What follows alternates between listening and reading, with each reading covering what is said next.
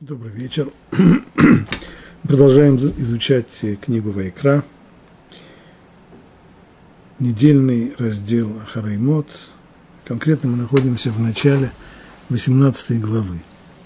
18 глава книги Вайкра, глава достаточно известная, хотя бы тем, что ее целиком зачитывают во время чтения Туры в Йом-Кипур.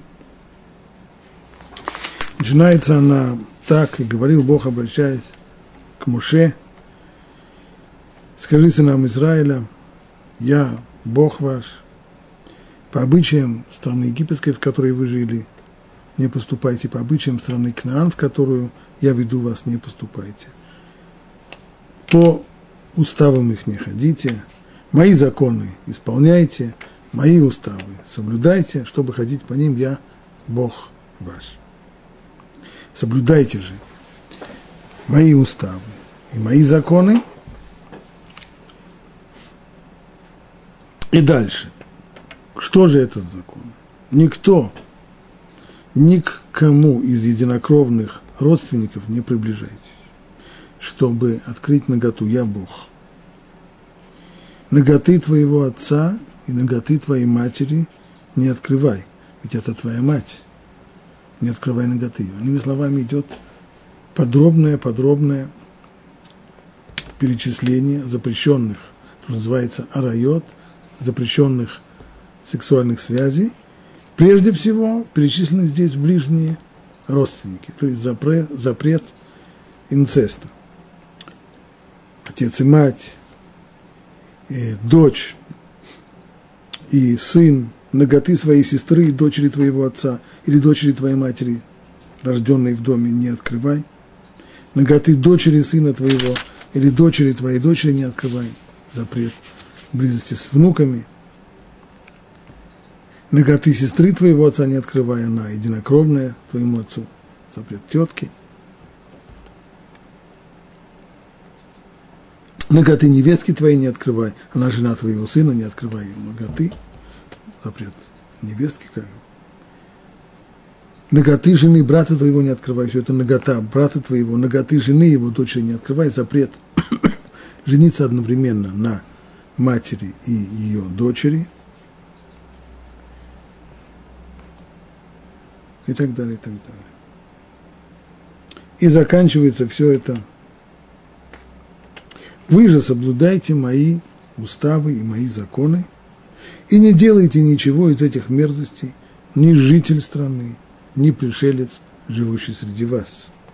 Ибо все эти мерзости делали люди этой страны, той страны Кнаан, в которую еврейский народ направляется. Бывшие до вас, и осквернилась страна, и не, чтобы не искторгла вас страна, когда вы оскверните ее, как она исторгла на народ, бывший до вас, то есть бывший до вас народ, запятнал себя подобными запрещенными связями, и кончилось это для них плохо.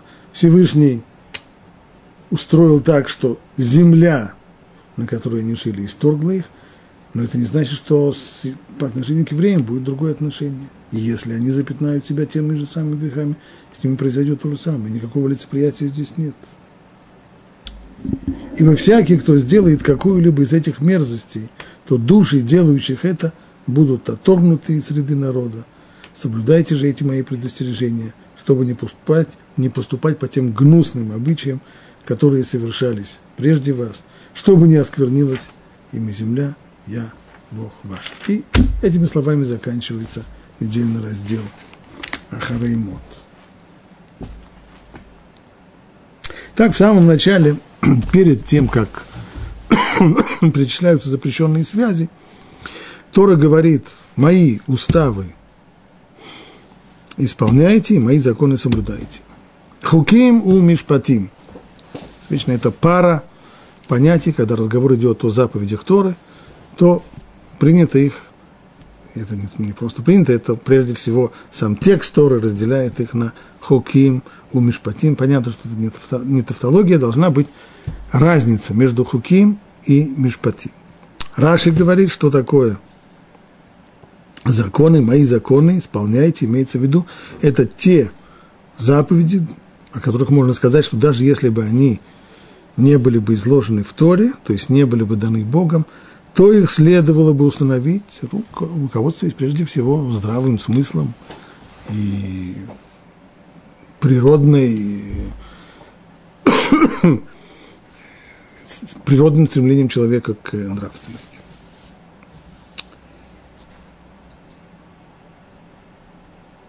Раши не перечислил, какие имеется в виду.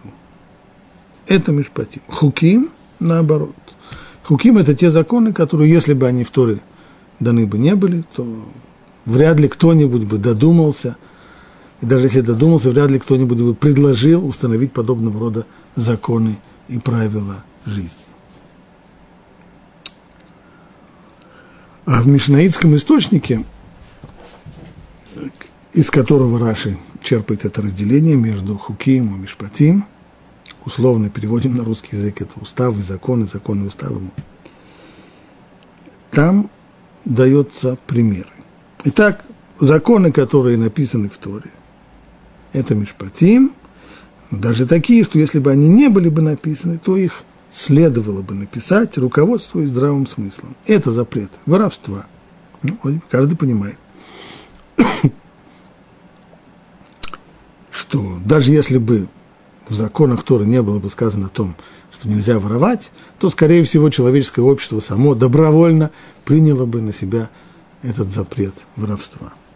Блуда, идолопоклонство, кровопролитие, запрет убийства, а также запрет проклинать имя Бога.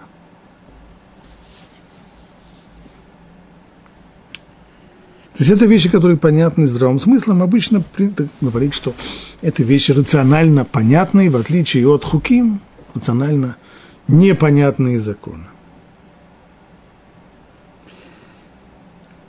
Хочу только подчеркнуть, когда мы говорим о э, хуким, о том, что эти законы непонятны, это не значит, что у них нет, рацион... нет очевидной рациональной причины причины, то есть а, ценность и смысл заключены в каждой заповеди. Но это не значит, что мы этот смысл познаем. Более того, скажем это еще точнее. Есть мишпатим, те заповеди, смысл которых нам понятен, так мы говорим. Что значит смысл понятен? Нам понятно цель, ради которой Всевышний повелел эти заповеди в Торе? Конечно, нет. Об этом мы и не думаем. Для какой цели дана эта заповедь? Я не знаю. Я могу только сказать, что коли она дана, то я своим разумом вполне понимаю, какая, какая, какое благо приходит в мир и какая польза есть от этой заповеди в мире но не больше того. Что же касается хуким, заповедей таких, как э, запрет, э, запрет мяса свинины, запрет э, шатные, запрет носить одежду, которая соткана из шерсти и льна и тому подобное. Вещи пара, дума, рыжие коровы и так далее, и так далее, и так далее. Все эти вещи я и после того, как они даны, я не понимаю своим разумом, какая польза приходит от этих заповедей. Вот в чем разница. А не то, что здесь есть смысл, а в тех заповедях нет смысла. Вроде смысла в них нет, главное, что они даны тебе Богом для того, чтобы ты в них упражнялся, и не больше того. Нет, в коем случае. Что касается смысла, то смысл заповеди, точнее цель, ради которых дана эта заповедь, это вещь непостижимая как по отношению к Мишпатим, так и по отношению к Хуким. Никакой разницы здесь между ними нет. Разница она только в одном – поскольку эти заповеди уже даны, то в одних заповедях их польза нам кажется вполне понятной, а в других заповедях польза нам непонятна.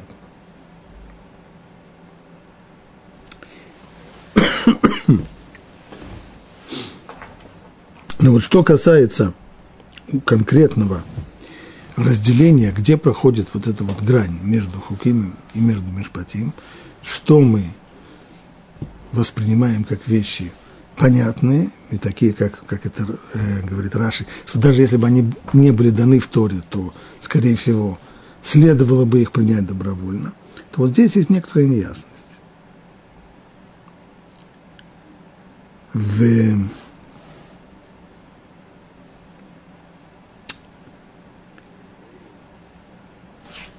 В Турат Куаним, то, что мы видели, Мишнаитский источник, Раши, там, например, блуд, то есть сексуальные нарушения, это было включено в понятные разуму запреты. А теперь посмотрим еще один метраж. Что такое хуким, в отличие от мишпатим, от рационально понятных законов? Это положение, которое, по сути, являются приказами царя. И смысл их от человека ускользает. А яйцерара, то есть побуждение нехорошего человека, всегда имеет возражение против такого рода митцвота. Для чего нам их соблюдать? В чем, в чем смысл, в чем идея? Да и народы мира выдвигают против них возражения. Так, например, это касается запрета есть свинину, носить одежду из шерсти и льна, а также, что касается парадума, то есть очищения при помощи пепла красной коровы. Поэтому и сказано «Я Бог, который дал вам приказ, и ты не вправе уклониться от него».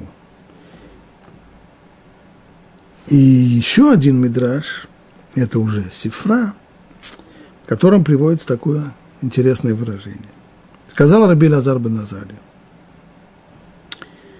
Откуда мы знаем, что неправильно, неправильная позиция человека, который говорит, мне просто противно свинина?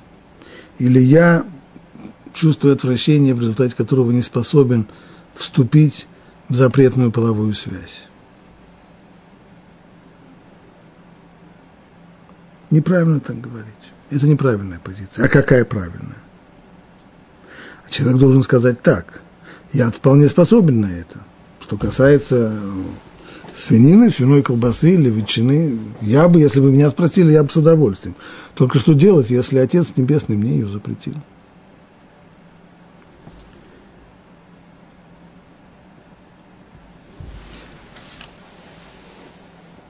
Раби Лазар бен говорит это про хуким, не про мишпатим. По поводу рационально понятных законов, то есть, э,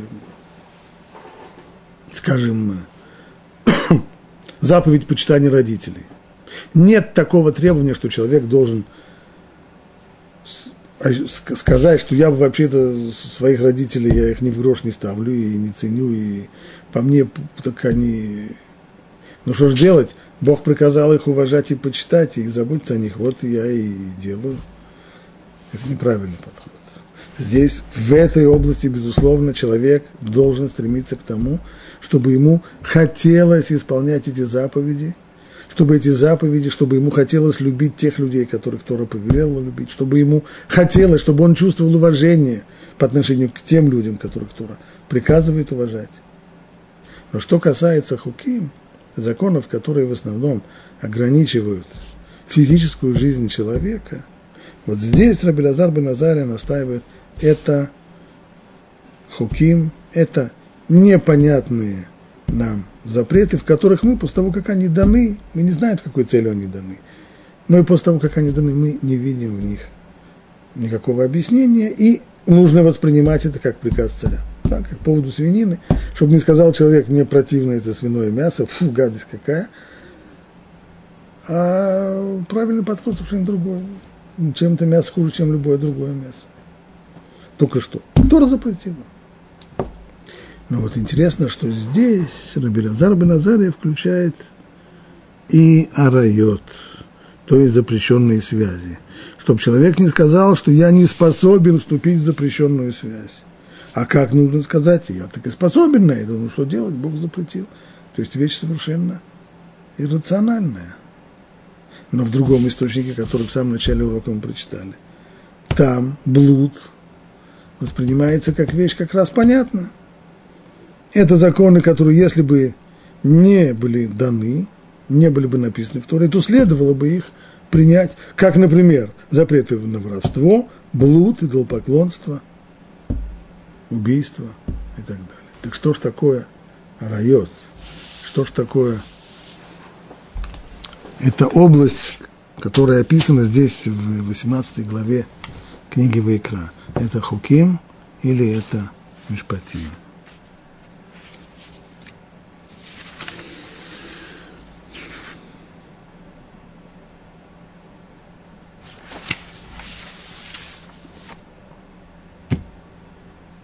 Быть может, противоречие нам удастся устранить следующим образом. Когда говорится о блуде, имеется в виду запрещенная связь с чужой женой. Эта вещь, безусловно, рационально понятна. Это тоже это один из строгих запретов, который здесь перечислен, в отличие от остальных, в которых речь идет о близких родственников. Что касается близких родственников, то там как раз непонятно почему. А вот э, запрет чужой жены, он очевиден, ясен и понятен.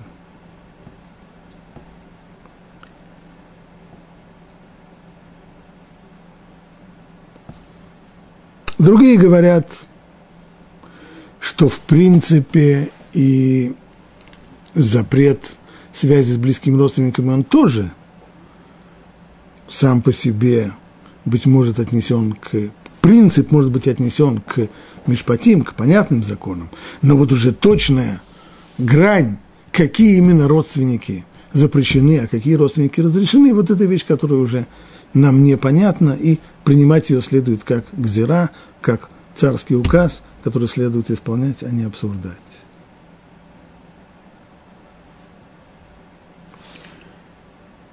А вот теперь посмотрим, как э, объясняет, что пишет по поводу запрета физической близости с э, родственниками Рамбан в своем комментарии к этому отрывку.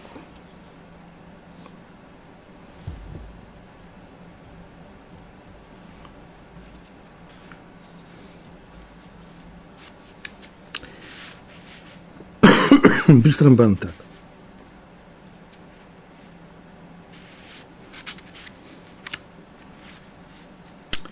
С точки зрения Торы, физическая близость оправдана только продолжением рода. То есть, если я понимаю правильно то, что здесь написано, с точки зрения Торы единственная приемлемая цель физической близости мужчины и женщины – это деторождение. Поэтому Тора – запрещает такую близость, от которой не будет жизнеспособного и удачного плода. Иными словами, почему, как мы это понимаем, снова еще раз подчеркиваем, речь не идет о том, что мы пытаемся сказать, что мы знаем, с какой целью Тора дала ту или иную заповедь. Нет, мы только после того, как она дана, постфактум, мы пытаемся ее осмыслить. Ну вот в результате этого осмысления, говорит Рамбан, вот вам предлагаемое объяснение точки зрения Торы, физическая близость, не приводящая к рождению детей, это вещь неприемлемая. Если же мы смотрим на близость с родственниками, то по, на своем печальном опыте человечество знает, что такого рода связь приводит к рождению неполноценных, а часто совсем уже нежизнеспособных детей мы сегодня знаем в результате различных генетических нарушений. Поэтому и сказано, никто никому из единокровных родственников не приближайтесь. То есть причина здесь в чем? Прежде всего в единокровности, в том, что здесь происходит физическая близость близких родственников. Поэтому и написано. Это несколько раз Тора подчеркивает, что это кровосмешение. Кровосмешение, иными словами, близость родственников. И это разврат. Поскольку такая женитьба и такая близость не дадут полноценного плода, тогда в чем цель тогда этой близости людей, которые, из которой не может выйти полноценный, полноценное потомство, стало быть, это только разврат и удовлетворение своих влечений, больше ничего. Так пишет Рамбан. Значит, тем самым мы получили объяснение – как можно объяснить рационально, подчеркиваю, как рационально можно объяснить запрет, запрет на физическую близость с родственниками. И основа объяснения Рамбана в том, что с точки зрения Торы единственная оправданная цель физической близости – это продолжение рода. Дело в том, что в другом, более... Это так пишет коротко Рамбан в своем комментарии к Торе здесь. Следует ли понимать его слова буквально? Посмотрим, что пишет сам Рамбан в куда более подробном тексте, в его очень известном послании, называется Игерет Акодыш, поня... послание о святости, которое целиком посвящено мировоззрению Торы на, в, в области именно физической близости. Что Рамбан пишет там? Знай, что соитие мужчины с его женой свято и чисто,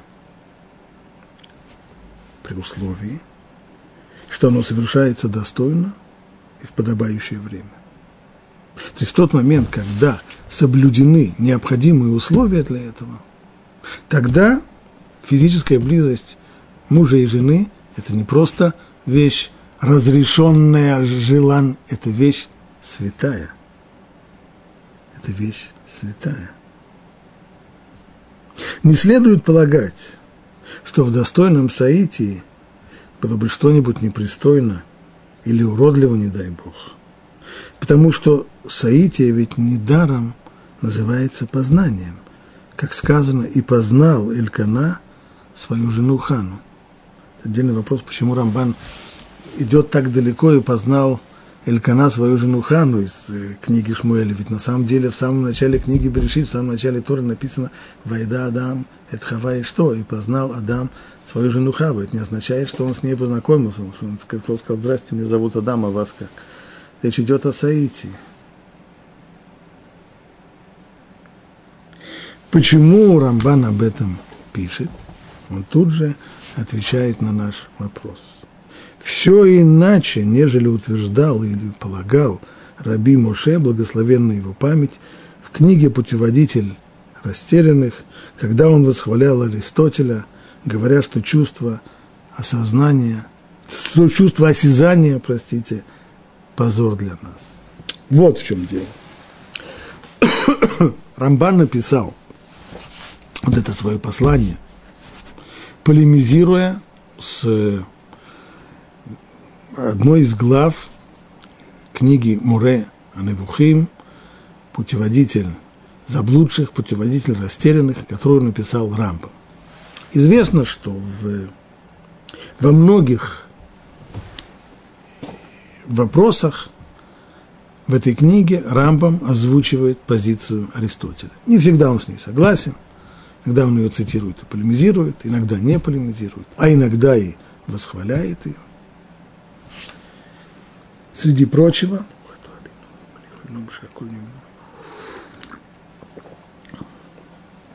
Рамбам приводит там слова Аристотеля о том, как это, как это он пишет в оригинале, хуша мишуш херпа улану. Чувство осязания – это позор для нас. То есть человек, который способен на интеллектуальную деятельность, человек, который способен жить интеллектуальными и духовными ценностями. Если человек, что касается его физической деятельности, тех удовольствий, которые он получает при помощи чувства осязания, то эта область для человека, она позорна. Ведь, она, на, ведь на этом уровне, когда человек действует, он действует как животное. У животного нет интеллекта. У животного нет духовности. Вот здесь человек проявляет себя как человек. А когда он опускается на нижние этажи человеческого существования, то это для него позорная деятельность. Ну, может быть, без нее не получается, но так или иначе отношение к этому, как, как Аристотель.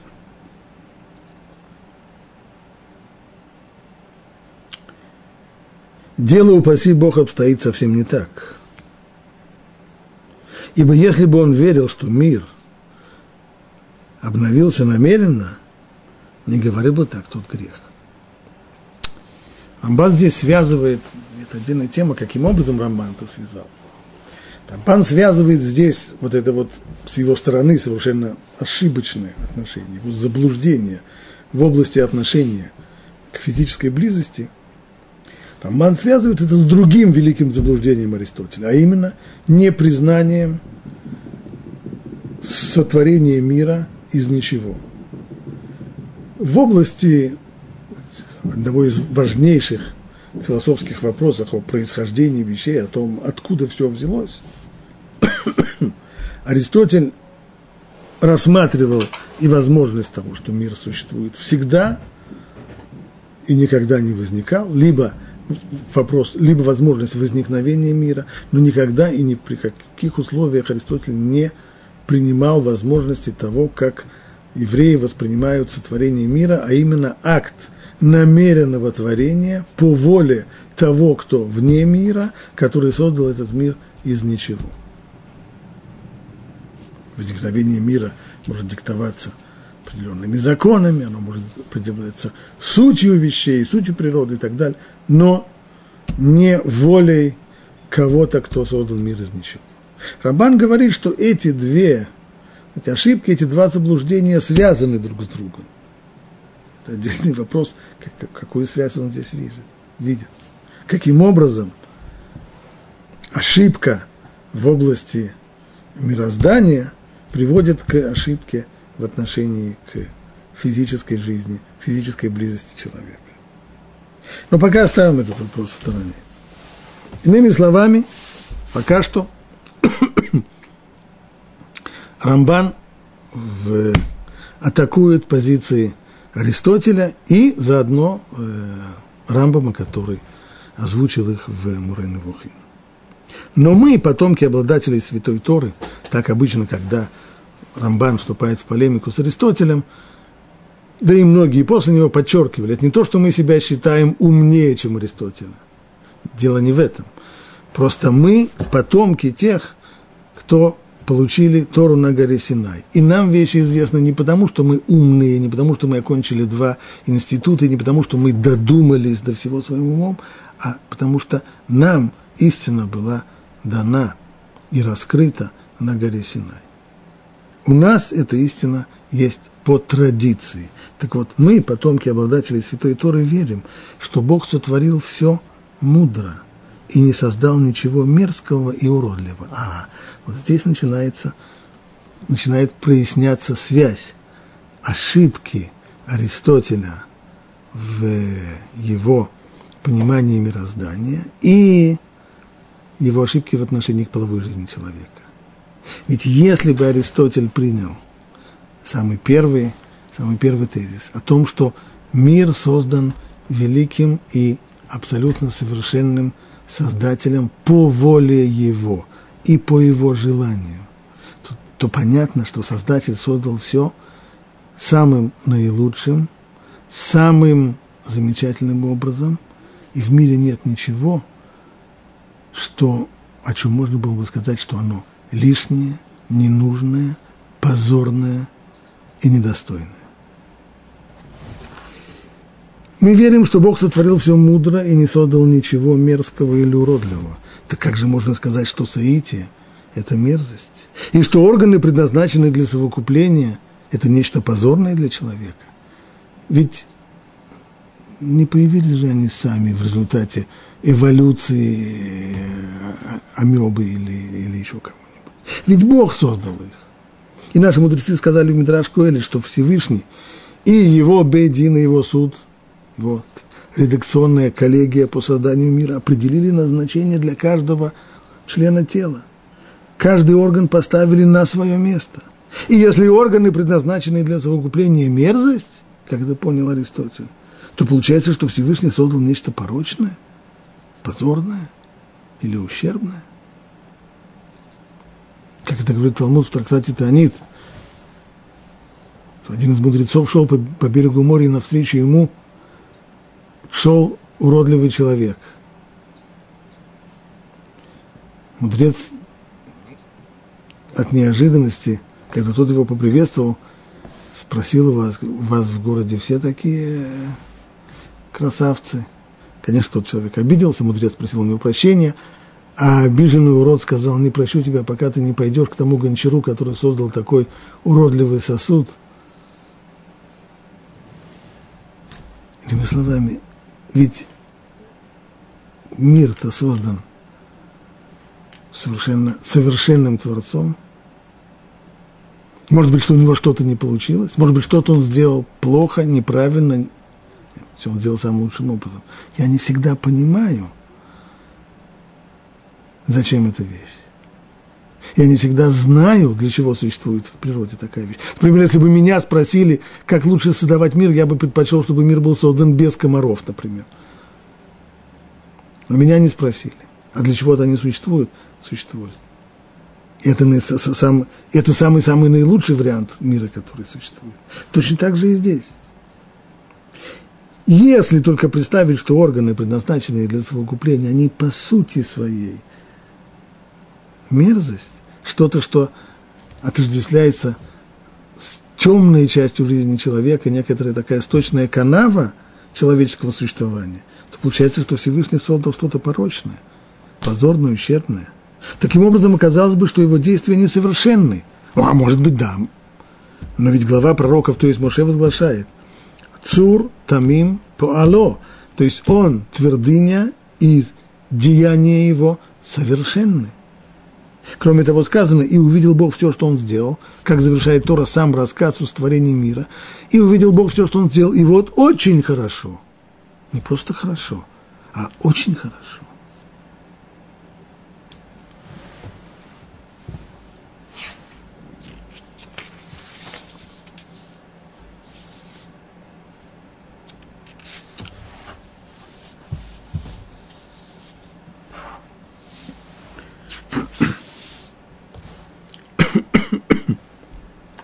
Остановимся здесь на минутку.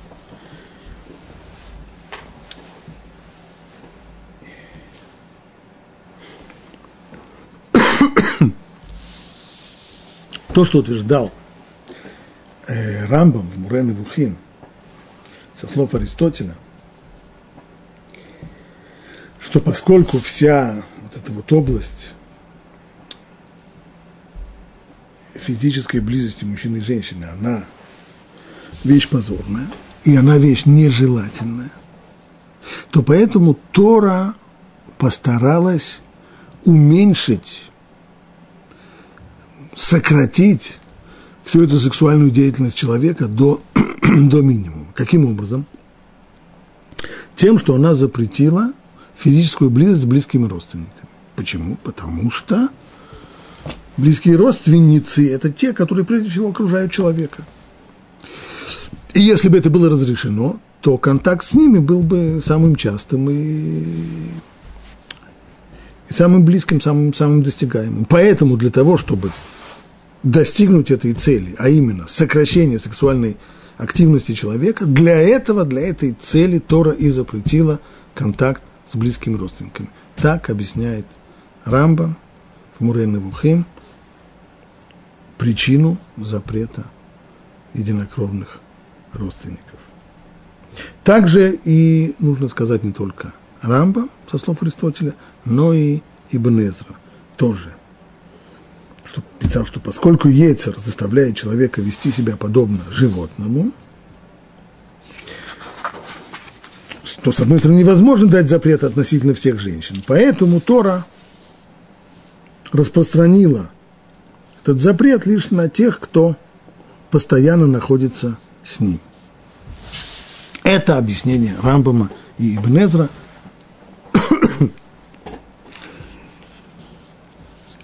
Сам Рамбан не принял их э, никоим образом.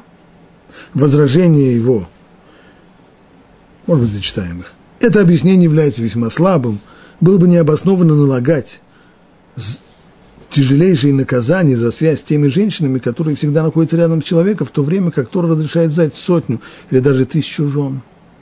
Неужели же, неужели хуже этого взять в жены лишь свою дочь, разрешенную сыновьям Ноаха, или двух сестер, подобно нашему працу Якову? К примеру, говорит Рамбам.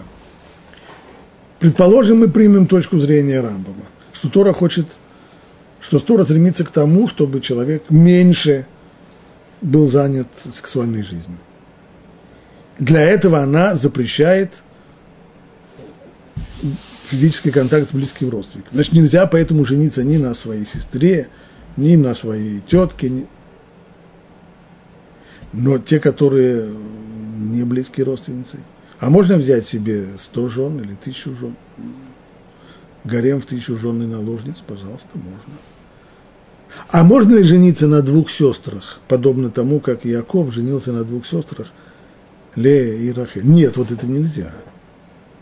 Вот это ни в коем случае. А каким образом достигается, если цель этих запретов в том, чтобы ограничить сексуальную активность человека, то каким образом достигается эта цель больше?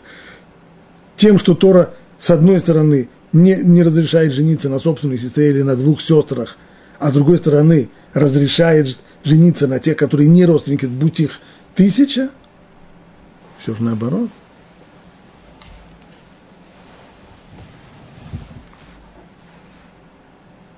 Более того, нет ничего более подходящего чем для устроения брака, чем отдать свою дочь в жены своему собственному сыну. Все очень хорошо, вся семья, не нужно искать шедух для своей дочери. Все, вот сын, вот дочка. Они родились в, в, этой семье, они между собой поженятся. Кстати, не нужно будет делить и наследство. Они унаследуют все, все, на, все, все имущество родителей. Замечательно. В чем, что здесь плохого?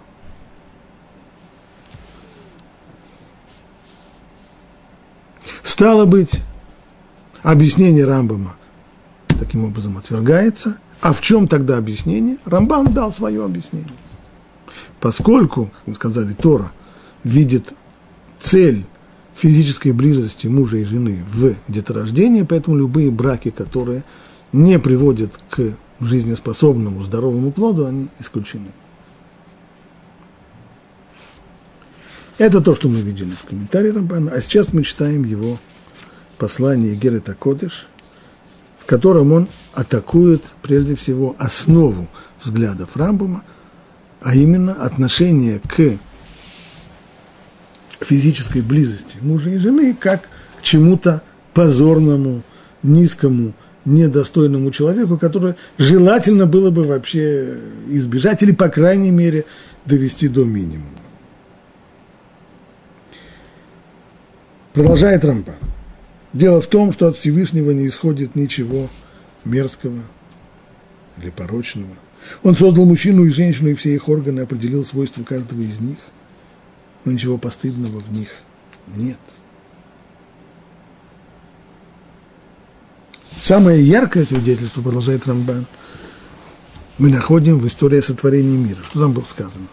И были оба они ноги, Адам и его жена, и не стыдились. Как так не стыдились? Если человек ходит без одежды, то как же ему не стыдно? Может быть, они были совсем, э, может, они совсем не понимали? Конечно, нет. Настолько был Адам мудр, что он дал название всем животным. А почему же тогда не стыдились? Продолжает Рамбан. Это было прежде, это было до греха, прежде чем они согрешили, когда они постигали все с помощью разума и все их помыслы были во имя небес. То есть в этот момент, до греха, до того, как они съели запретный плод, Адам и его жена руководили своей жизнью разумом, а не влечениями. И к половым органам они относились так же, как к глазам, рукам и другим частям тела. Будет ли человек стыдиться своих рук? Будет ли он их прятать? Нет. Человек использует руки сам скорее всего, использует руки самым луч, лучшим образом. Э, руками можно открывать книги, руками можно перелистывать их страницы, руками можно помогать другим. Правда, руками можно и воровать. Это можно. Но вместе с тем это еще не превращает руку во что-то постыдное. Однако же, как происходит этот переход? Мы знаем, что в тот момент, когда они согрешили, Адам и Хава, они тут же устыдились. И тут же им потребовалась одежда. Из-за чего это произошло? Продолжает Рамбан. Однако, когда они склонились к телесным наслаждениям и отвратили помыслы свои от небес, то о них уже было сказано, и увидели они, что они ноги. И теперь они уже застыдились. Это истолковывается следующим образом. Как это нужно понимать? Подобно тому, как руки достойны уважения и хвалы, когда они пишут свиток Торы. Но заслуживают осуждения, если они совершают какое-то преступное действие. Точно так же и половые органы Адама и его жены. До и после того, как они согрешили. Подобно тому, как любой орган достоин хвалы и величия, когда с его помощью совершается доброе дело, но, будучи использованным во зло, заслуживает того, чтобы считаться позорным и уродливым, так же произошло и с первым человеком, и с его половыми органами. Все исходит от человека. Всевышний создал все самым наилучшим образом. Чело... Почему Адам и его жена не стыдились своей ноготы? Потому что не видели в ней ничего позорного и ничего постыдного. Но в тот момент, когда они согрешили, и с этого момента они уже почувствовали, что в них появился яйцерара, то есть появилось уже влечение, и отныне их близость уже диктовалась не разумом, а диктовалась уже влечением, и стало понятно, что при помощи этого можно совершать и грехи. Вот здесь вот человек устыдился. Человек стыдится того, что считает недостойным себя. Он не стыдится того, что он считает достойным себя. Но все исходит от человека. Это не потому, что Всевышний создал в человеке что-то, что недостойно его, что-то, что позорно для него, что-то, что низко для него. Наоборот. Все, что создал Всевышний, оно все ценно, оно все совершенно. Человек уже делает с этим то, что он захочет. Если Всевышний создал человеку руки, этими руками можно делать самые лучшие вещи. А можно делать и гадости. Можно писать доносы, можно воровать при помощи рук. А можно писать э, Сефер Тура. Можно твили накладывать. И об этом сказал Шломо. Бог сотворил человека прямым, они же пускаются во многие ухищрения. Человек по сути своей прямой, по природе своей все замечательно – а откуда же, откуда же происходит зло? Не из того, что Всевышний сделал, а из того, что человек, используя то, что дал ему Всевышний, может использовать во зло. Зло происходит от самого человека. То есть среди всех частей человеческого тела нет ничего испорченного и уродливого, так как все премудро выверено, установлено, но человек своими греховными поступками приносит уродство в то, в чем изначально не было уродства и изъяна. В чем же тайна близости мужчины и женщины. Тайное знание, на которое я тебе намекаю, состоит в том, что человек причастен, есть известные три понятия хохма, бина и дат. Хохма относится к мужчине, бина относится к женщине, бина и тира нитна да иша, так говорят наши мудрецы, а дат – по сути дела, это то, что объединяет познание. Не случайно сказано, и познал Адам Хаву свою жену, и познал Илькана свою жену Хану. Познание, соединение двух, вот это и есть секрет близости мужчины и женщины. Таким образом, соитие, если оно происходит как подобает, это возвышенное действие. Это великая тайна, тайна керувов которые были соединены друг с другом, подобно мужчине и женщине. В Иерусалимском храме святая святых. Там, где находился ковчег, а в нем были скрижали с десятисловием. Святая святых. Ковчег этот был покрыт крышкой, а на крышке были изображения, керувим. Эти керувим, что представляло собой это изображение? Они были соединены друг с другом, подобно мужчине и женщине. Они выглядели как мужчина и женщина, которые тянутся друг к другу в объятиях. Говорят наши мудрецы, может быть, еще до. Е, слова Рамбана, если бы в этом было нечто постыдное, то как же повелел господин мира создать их и поместить, не, не просто создать, а поместить в святая святых? И наши мудрецы говорят действительно, что понимать это мало кто понимал. Когда храм был разрушен, то амунитяне и муавитяне, которые участвовали, помогали в качестве вспомогательных отрядов в разрушении храма, бросились в храм, в святая святых. И когда они увидели, ворвали святилище увидели, что там находится, то они вытащили кровим наружу и начали смеяться. Вот посмотрите, каковы боги этих людей, посмотрите, кому эти евреи поклоняются. И они позорили и стыдили евреев из-за кровим не понять. Человек, средний человек, обычный, который не имеет отношения к Торе, для него э, религия – это одно, э, это вещь, э, что-то святое, а, а это все совсем другое. А здесь оказалось святая святых. Если ты поймешь тайну крови, то тогда ты поймешь слова мудрецов о том – что если человек совокупляется со своей женой в святости, тогда между ними пребывает шхина. Когда муж и жена находятся в близости, соблюдая все необходимые условия. И когда ими движет не животное влечение, а когда это происходит в действительной святости, то тогда шхина находится между если же нет, если же то, что влечет здесь человеком, если то, что толкает его здесь, это только желание получать удовольствие, это то, что это огонь страсти, то тогда слова «иш» «вейша» известно. Основа этих слов «иш» «вейша» ну, мужчина и женщина, буквы «алев» и «шин». Вместе это «эш» – огонь. Есть там еще дополнительные буквы, буква Юд у мужчины, у женщины буква Эй. Эти две буквы вместе составляют слово, составляют имя Бога. Тогда, когда все происходит правильно, тогда Бог находится вместе с ними. Если же нет, если же то, что руководит человеком, только желание эгоистическое получить свое удовольствие, тогда, тогда Бог здесь не присутствует, то, что остается, огонь остается, только пламя. И вот эта тайна высказана нашими мудрецами в словах, в Талмуде, трое участвуют в создании человека. Его отец, мать и вместе с ними Всевышний.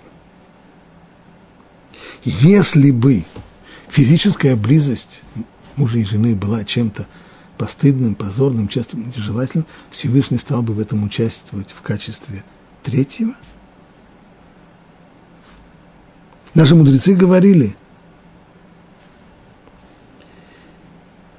трех ключей Всевышний не передал посланцу. То есть есть вещи, которые Всевышний, управляя миром, Всевышний делает его через своих посланцев. Есть вещи, которые он не доверяет никому.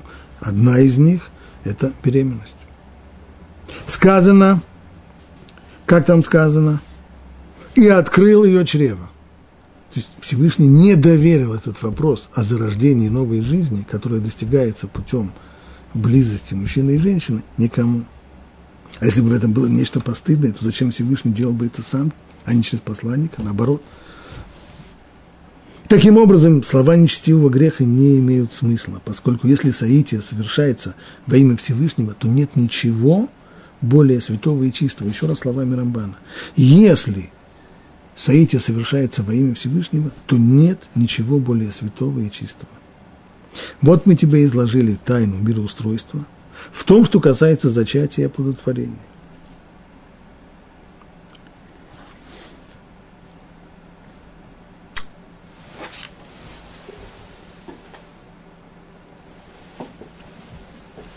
Из того, что Рамбан пишет здесь –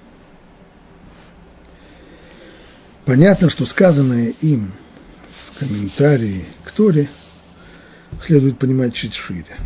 В комментарии Тора он подчеркивает, с точки зрения Торы физическая близость оправдана только продолжением рода.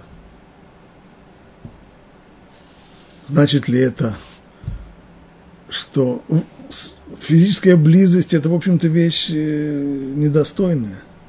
Только что, ну, поскольку нужно продолжение рода, ну, значит, нечего делать, приходится этим заниматься, но только в, в, рамках продолжения рода. Из того, что мы прочитали сейчас в Гере Такодыш, в послании о святости Рамбана, понять так невозможно. Да и, да и до этого, ведь если бы единственным оправданием для физической близости было бы только продолжение рода, то почему бы тогда в момент, когда это невозможно, не было бы запрета, или хотя бы рекомендации сократить до, до я имею в виду конкретно, например, когда, когда жена беременна, или когда жена уже в таком возрасте, что рожать она не может. Разве существуют какие-то ограничения в этой области? Конечно, нет.